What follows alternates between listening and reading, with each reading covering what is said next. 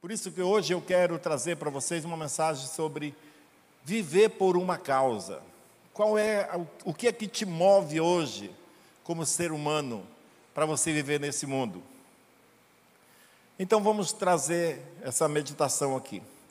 Uma causa, causa é sinônimo de motivo ou razão. Qual é a razão da sua existência? Qual é o motivo de você estar hoje aqui? Por que, que você continua nesse mundo? Sabe, você tem que eleger uma causa para viver. Porque se você não tiver um objetivo na vida, se você não souber a razão da sua existência, a vida se torna pesada. A vida se torna é um pouco assim cansativa. Nós precisamos, todo ser humano precisa disso. Quem já não parou e já pensou naquelas perguntas sem respostas da humanidade? Toda a humanidade se pergunta: de onde eu vim? E as pessoas continuam estudando. E aí eles preferem acreditar numa história infundada sobre a existência do ser humano. Nós sabemos, nós viemos de Deus. Isso nós não temos dúvida. Já é um ponto para nós. Amém? Você sabe que Deus criou o homem, o ser, o ser humano. Você sabe da sua origem. Isso já é um grande ponto. Segundo, segunda pergunta é: o que nós estamos fazendo aqui nesse mundo? Qual é o objetivo da vida? E a terceira pergunta é: o que, que será do amanhã? Para onde nós iremos? O que nós estamos, é, para onde nós vamos? Para onde a humanidade está caminhando? Também nós sabemos para onde nós vamos. Amém? Então isso já é um ponto muito importante para nós como seguidores de Jesus. Agora, para as pessoas, talvez você que ainda não conheceu Jesus, você que ainda está vivendo a sua vida assim um pouco fora dos padrões de Deus, sem ter se envolvido, buscado esse conhecimento ou sido alcançado por Ele, eu lhe digo uma coisa: nós só encontramos essas respostas perguntando ao Criador. Você não pode encontrar essa resposta nas suas atividades, nas suas buscas diárias, na tecnologia ou na, aquisição de bens materiais. Nada disso traz felicidade. Você só vai encontrar a resposta certa consultando o Criador.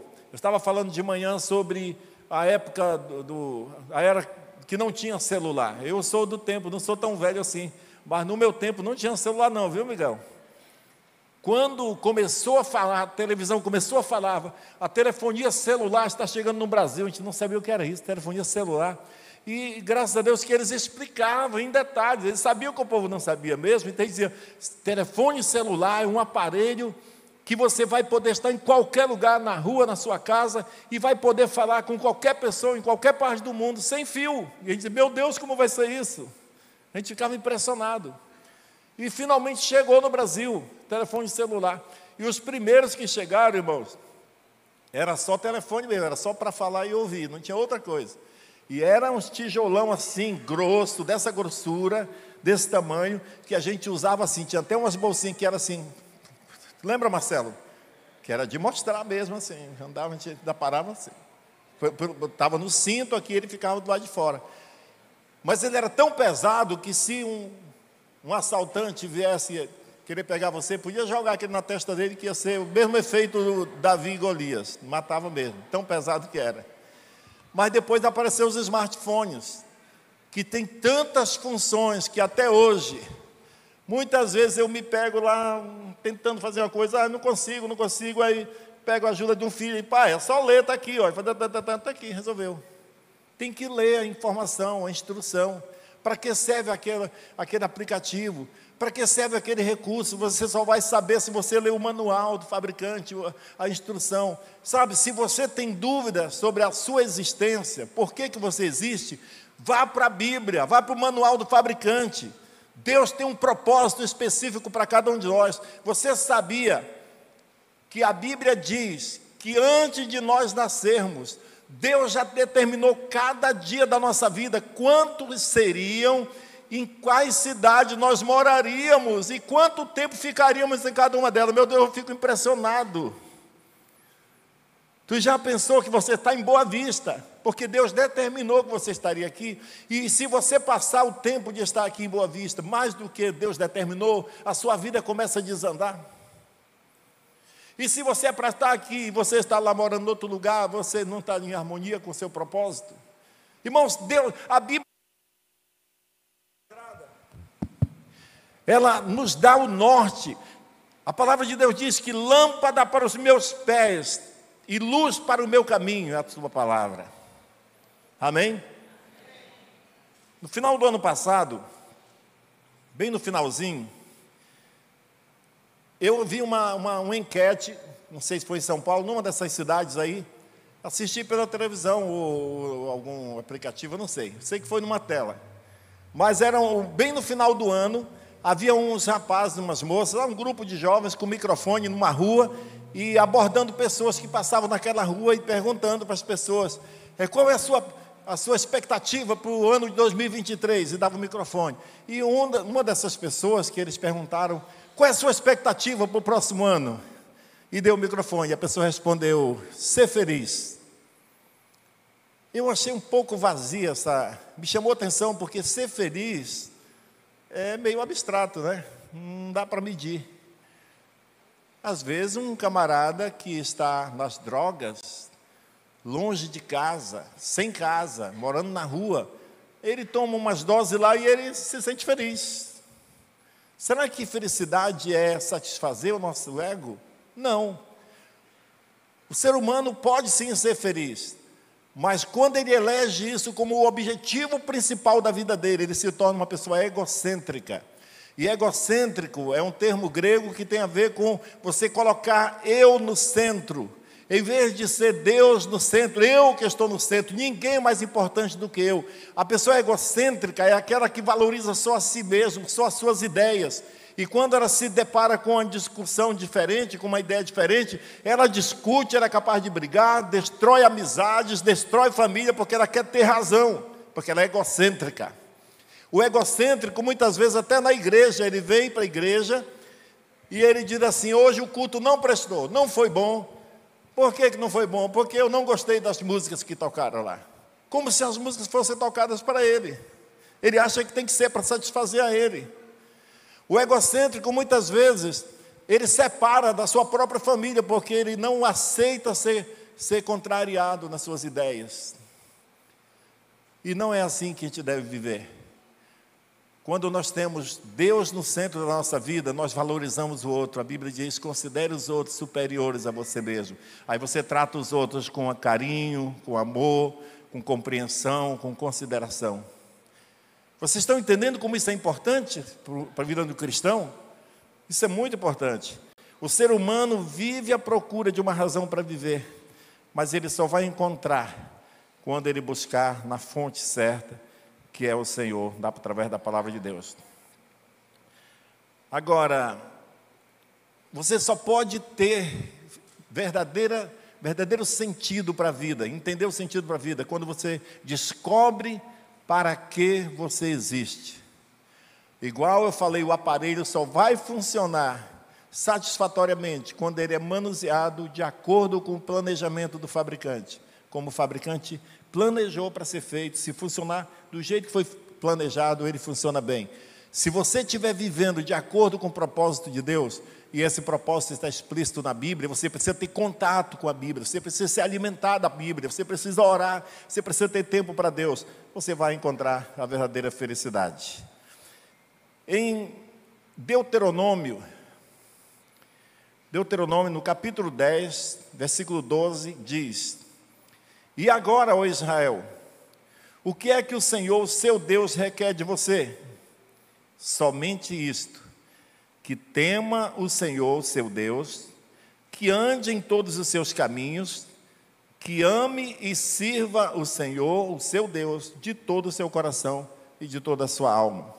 Deus não, não apresenta nada complicado. Deus não requer que você seja religioso, que você siga siga dogmas religiosos, que você tem um monte de, de parafernália, de, de situações que agregando para o tipo de vestimenta, tipo de coisas que vão identificar você como mais espiritual. Não! O que Deus requer de você é apenas isso. Ele diz que você tema a Deus, que você ame e sirva o Senhor de todo o seu coração. Amém? Isso basta. Agora, como é que você e eu servimos a Deus? Se Deus é espírito e nós somos humanos, nós somos espírito também, mas nós estamos vivendo nesse corpo humano. Vocês estão vendo essas pessoas de preto ali, bonitas? Vocês viram os irmãos servindo Santa Ceia? Você tem vontade de fazer isso? Você pode. Você pode falar com o seu líder de célula e dizer: Eu tenho vontade de servir na igreja. Ah, eu não quero ficar lá sendo servido somente, porque o prazer da vida está em servir a Deus, amar o Senhor e servir a Deus servindo os irmãos. A Bíblia diz: tudo o que você fizer, faça de todo o coração, como se você estivesse fazendo para o Senhor e não para pessoas. É a Cristo Senhor que vocês estão servindo, diz a Bíblia.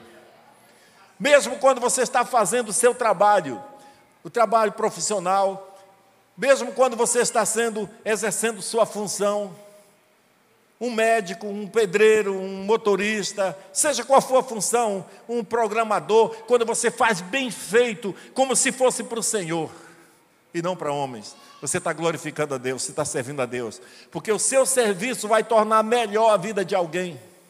Amém, irmãos?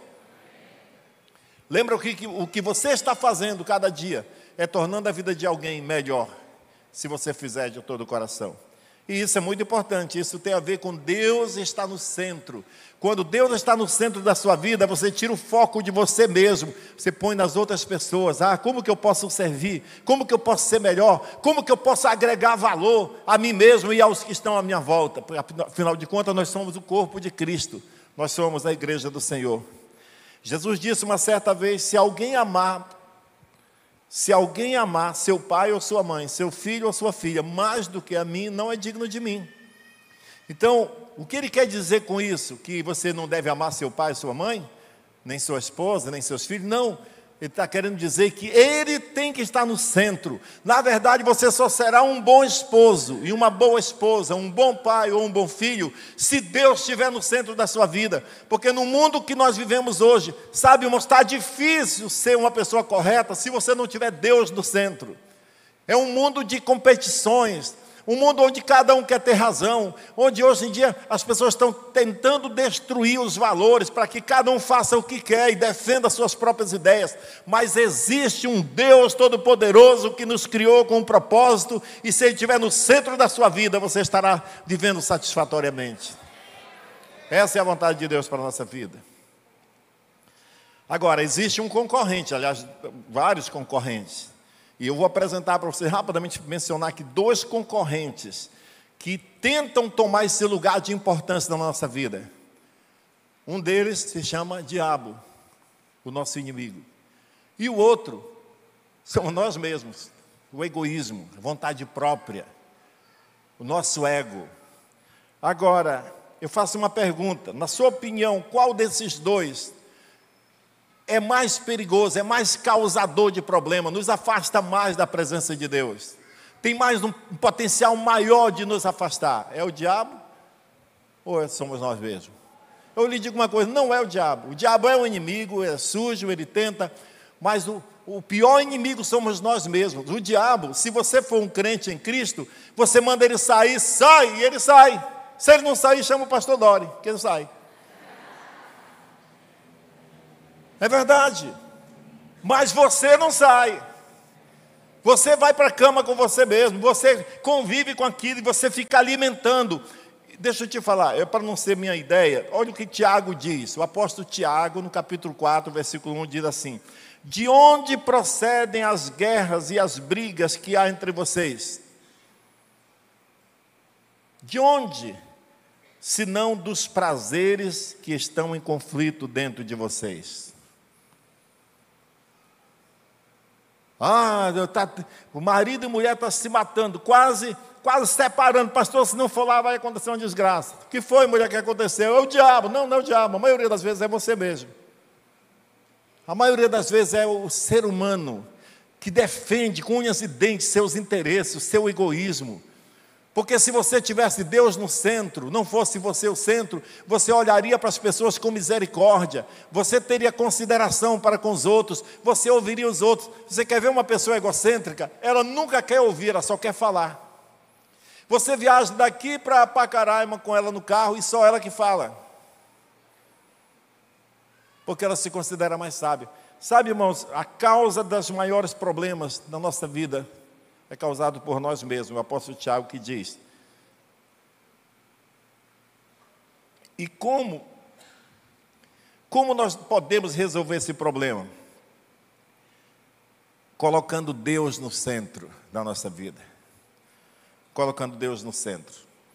O apóstolo Paulo é um grande exemplo para nós. Ele mesmo disse: é, Sejam meus imitadores como eu sou de Cristo. Porque Paulo tinha umas sacadas.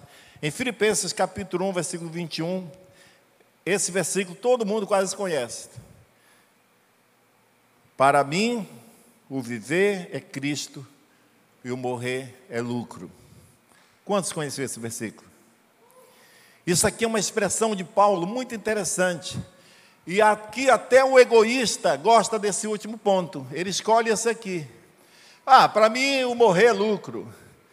Quando ele fala isso, ele não está pensando em dar a vida dele por alguma coisa, não. Ele está pensando, não, o importante é quando eu morrer, se eu for para o céu, lá já vai estar tá muito bom. Aqui não, aqui eu vou, vou guerrear, eu vou defender meus direitos. Mas eu digo uma coisa: o, o morrer só é lucro se você prestar atenção na primeira parte desse versículo, quando o apóstolo Paulo diz: Para mim o viver é Cristo. E o morrer é lucro, é resultado desse viver é Cristo. Se, o viver para mim, o viver é Cristo, que Paulo está dizendo, significa que Paulo estava disposto a abrir mão de tudo que ele tinha conquistado, aquilo que tornava ele uma pessoa pública, poderosa, que dava para ele status, tudo aquilo que ele considerava muito importante, reputação. Ele disse: tudo que para mim era lucro, eu considerei como esterco, eu desprezei aquilo para ganhar Cristo. E ele passou a viver para o Evangelho. Ele disse: Eu decidi nada saber entre vocês, a não ser Jesus Cristo e esse crucificado.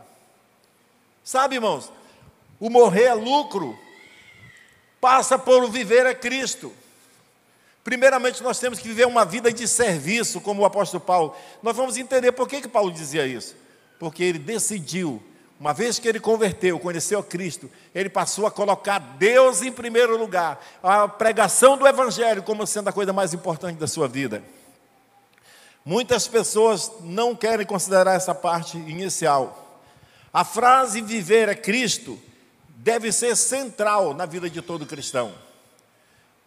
Uma vez que nós convertemos, a gente deve dizer, a partir de agora, tudo que eu for fazer, irmãos, até mudar de cidade você deveria consultar a Deus. Se você está levando a sério aquela palavra que você disse aqui na frente, eu entrego a minha vida a Jesus Cristo, eu o recebo como meu Senhor e Salvador. Eu não gosto daquela frase, aceite Jesus como seu único e suficiente Salvador. Não é bíblica essa frase. A frase é: receba Jesus como Senhor e Salvador da sua vida. Senhor é aquele que você está reconhecendo a autoridade dele sobre você. Salvador pode ser o bombeiro, pode ser o salva-vida lá, que você não tem compromisso nenhum com ele, ele só salvou você. Mas Jesus está te chamando para entregar a você o seu senhorio, tê-lo como servo dele, alguém que está disposto a viver e seguir seus ensinamentos. Amém? Nessa declaração, o apóstolo Paulo está dizendo que tudo o que ele se tornou, tudo o que ele tentou ser, tudo que ele desejava ser apontava para Cristo. Ele colocou todo o seu currículo, tudo aquilo que ele tinha adquirido ao longo da sua vida, com estudos e, e cidadanias que ele adquiriu. Ele tinha mais de uma cidadania, tudo aquilo que tornava ele um, uma pessoa, uma autoridade é, especial, ele considerou como refúgio e colocou a serviço de Cristo. Quando nós deixamos de praticar aquilo que a Bíblia diz que é para nós praticarmos. Quando nós dizemos que servimos ao Senhor, entregamos nossa vida a Ele, mas vivemos uma vida contrária, isso caracteriza uma infidelidade. O apóstolo Tiago, no capítulo 4, versículo 4, diz o seguinte: infiéis, na outra versão, isso aqui está pegando leve, porque na NVI, se você olhar a nova versão internacional da Bíblia, que é uma versão muito boa, por sinal, ele diz assim: povo infiel, povo adúltero. Ele chama de adúltero em lugar de infiel aqui. Mas é a mesma coisa. O que é uma pessoa, um homem infiel para sua esposa? É um adúltero. O que é uma esposa infiel para o seu marido? É um adúltero. O que é uma pessoa é, infiel a Deus? É um adúltero espiritual. E ele está comparando, botando no mesmo nível. E adúlteros, vocês não sabem que a amizade do mundo é inimizade contra Deus? Aquele que se torna amigo do mundo faz-se inimigo de Deus. Irmãos, o mundo aqui não é não são as pessoas, mas é o sistema que rege hoje a sociedade e as autoridades e os governos.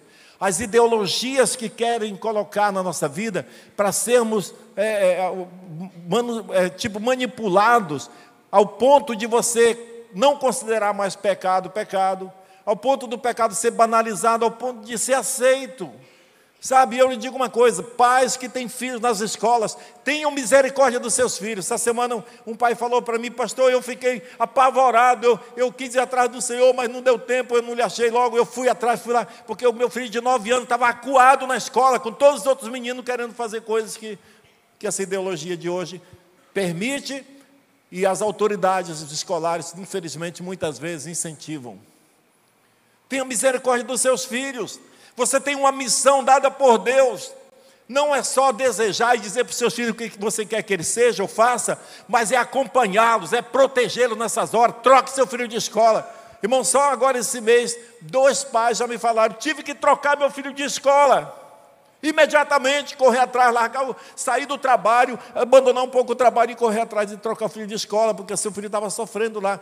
Sabe, essas coisas como não querem empurrar, ideologias, que muitas vezes está sendo aceita até por crente, que fica assistindo e sorrindo. Eu não estou incentivando você a brigar com as pessoas por causa disso, mas eu estou incentivando você, dizendo para você que você tem que reprovar o pecado, amar os pecadores como Jesus amou, mas dizer isso está errado, isso eu não aceito.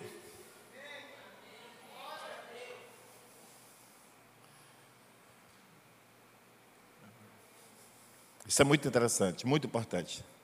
Qual é a sua causa, a causa que você defende? Irmãos, uma causa é algo ou alguém que você decidiu defender com a própria vida, se for preciso.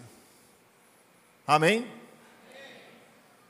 Ou você defende uma causa, a causa de Cristo, ou você não vai ter crédito, ou você não vai ter moral para pregar o Evangelho. Sabe, nós precisamos ter fibra moral. A diferença entre o mundo e Deus, esse sistema do mundo e o sistema de Deus, é tão grande que quando você dá um passo em direção ao mundo, você está se afastando de Deus. A Bíblia diz que os nossos pecados fazem separação entre nós e o nosso Deus. O cristão que não leva isso a sério, ele perde a noção de pecado. E assim o pecado se torna habitual na vida dele. Daqui a pouco ele nem sente mais que é pecado. Igual a pessoa que mente e nem fica vermelho. Sabe, vai vivendo, vai se tornando, vai deixando. As pessoas não abandonam Deus conscientemente muitas vezes. Elas abandonam Deus sem perceber, elas começam a se encher de tantas outras coisas, tantos outros, outros conceitos que vão formando seu caráter, sua maneira, sua maneira de agir, de viver, de relacionar-se com a sociedade, ao ponto de não, Deus não aparecer mais na vida delas. E isso é muito sério. No mundo, o pecado é considerado aceitável e aprazível. O viver Cristo significa que proclamamos o Evangelho de Cristo enquanto vivermos. Por onde nós andarmos, nós vamos falar desse Evangelho. Jesus perdoa pecados, Jesus salva, Jesus liberta, Ele quer salvar você. O apóstolo Paulo pregou nas sinagogas, ele pregou nas margens dos rios, pregou como prisioneiro, prisioneiro, pregou como um apóstolo, pregou como fabricante de tendas na sua empresa, sei lá, no trabalho que ele fazia. A sua mensagem era constante: Jesus Cristo e esse crucificado. Jesus Cristo morreu para nos dar uma vida diferente. Paulo trouxe a mensagem de Cristo, Cristo crucificado aos, aos reis, aos soldados, aos estadistas, aos sacerdotes, aos filósofos, aos judeus, aos gentios, aos homens, às mulheres, ele pregava literalmente para quem ouvisse. O viver Cristo significa que imitamos o exemplo de Jesus. Tudo o que ele fez e disse, isso é o que Paulo queria fazer e dizer. Isso é o que nós também devemos imitar. Amém? Viver por uma causa é você estar tão envolvido que ela se identifica com você, que você não tem outra saída mais para você. Você defende aquilo com a própria vida se for necessário. O Deuteronômio diz que nós devemos amar a Deus de todo o nosso coração, de toda a nossa alma, de todo o nosso entendimento e com toda a nossa força. E eu quero dizer para você que nós precisamos fazer o seguinte: aplicar na nossa vida esse viver é Cristo, é você estar disposto a desistir de qualquer coisa que te impeça de ter a Cristo. É daquela promoção que você finalmente vai conquistar agora. Mas você descobriu que vem acompanhado com ela um, uma ilegalidade que você vai ter que assumir. Ah, finalmente eu passei naquele concurso, ou finalmente eu fui promovido naquela empresa. Só que para eu assumir aquele cargo que eu tanto sonhei, eu vou ter que mentir, eu vou ter que assinar um documento falso, eu vou ter que concordar com alguma falcatrua. E você vai dizer: Eu não vou poder pregar a Cristo com toda a eficácia se eu tiver com a minha vida contaminada.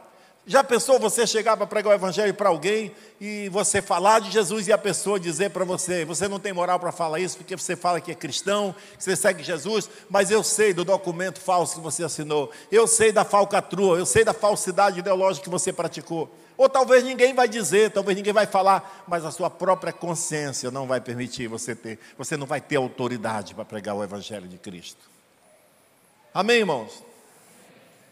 Talvez você diga assim, pastor, hoje era para ter uma pregação motivadora. Isso é muito motivador. Nós estamos aqui para servir a Cristo. Sabe, irmãos, a Bíblia diz: aquele que se exalta será humilhado, aquele que se humilha será exaltado. Eu digo uma coisa: a maioria das vezes o que nós mais precisamos é uma mensagem que nos faça descer do pedestal, de pensar que nós somos mais importantes do que os outros e valorizar os outros, ouvir os outros, pedir conselho dos outros, perdoar os outros. Nós somos o corpo de Cristo. Nós temos que eleger isso como a causa da nossa vida. Qual é a minha causa aqui, irmãos? Até eu morrer, vai ser pregar o Evangelho, vai ser cooperar. Quando não puder mais pregar o Evangelho, quando me tirarem o microfone, quando derem para outro mais jovem, a Miriam vive dizendo: nós vamos ajudar os nossos filhos em missões em algum lugar, ou então nós vamos ajudar a própria igreja a fazer missões, mas nós vamos continuar com essa missão até o fim, porque essa é a causa que nós elegemos na nossa vida. Isso dá sentido para a vida. Isso faz a gente viver com gosto, com prazer. Deixa eu te falar uma coisa. Eu estava pensando esses dias. Eu tenho uma casa e um carro, que nem é meu ainda o carro, que eu não terminei de pagar. Você sabe que quando eu comprei aquele carro, eu tirei a foto antes de comprar, mandei para minhas filhas, elas amaram, e ai, que carro legal. Aí quando a gente sai com o carro, no próximo ano, aí sai o mesmo carro, a mesma empresa lança outro, com algum detalhezinho que a gente começa a sentir humilhado. Não traz felicidade. Ah, eu tenho uma casa, legal, com a graça de Deus conseguimos construir uma casa. Mas eu vou morrer daqui uns dias e meus filhos vão vender, vão fazer daqui a pouco não é mais minha. O que, é que eu levo para o céu? Eu só vou levar as almas que Cristo fez influenciar na minha vida, as almas que eu influenciei. Você vai levar aquilo que tem valor eterno para o céu. É isso que eu estou falando. Ter casa, ter carro, ter o melhor dessa vida é uma consequência de você ser fiel com a sua vida em relação a Deus, de você ser honesto com Deus, de você ser íntegro. Ele vai te abençoar. Amém, irmãos? Quanto maiores forem as trevas, mais a igreja vai brilhar. Eu lhe digo uma coisa: você pensa que a igreja está perdendo? Você você pensa que a igreja está ficando fraca diante desse mundo perdido? Quanto mais o mundo começa a se perder, mais a igreja ganha destaque. As pessoas estão ansiosas por alguém que tenha fibra moral para chegar até elas e falar do amor de Deus, o amor que elas estão precisando para viver dignamente. Essa é a causa da nossa vida, amém? Diga se eu declaro, em nome de Jesus, que enquanto eu viver, eu vou pregar o Evangelho da graça de Deus. Meu irmão, quando você está numa loja, ou minha irmã, você, você trabalha em alguma loja, ou qualquer emprego, mas eu usando o exemplo de uma loja, um vendedor que está lá todo dia, no mesmo lugar, vendendo, junto com outros amigos. Enquanto você está falando do amor de Deus para aquele seu amigo vendedor, que faz parte da mesma loja lá, do mesmo funcionário, e você está falando de um Deus que perdoa, que ama, que salva, você está pregando o Evangelho como eu estou pregando aqui. Você está agregando valor ao reino de Deus. Você está servindo a Deus como nós estamos servindo aqui hoje. Sabia disso? Isso é muito importante. Então eu quero convidar você para eleger para a sua vida hoje. Sai daqui com essa determinação. Onde eu estiver, eu vou falar do amor de Deus que perdoa, que salva. Como aquela canção diz, como é aquela canção que fala lá, a bondade de Deus, né? És fiel em todo tempo, todo tempo tu és tão, tão bom. O fôlego que tenho, eu cantarei da bondade de, de Deus. Deus. Eu não entendo a bondade de Deus, é bom demais. Deus é maravilhoso.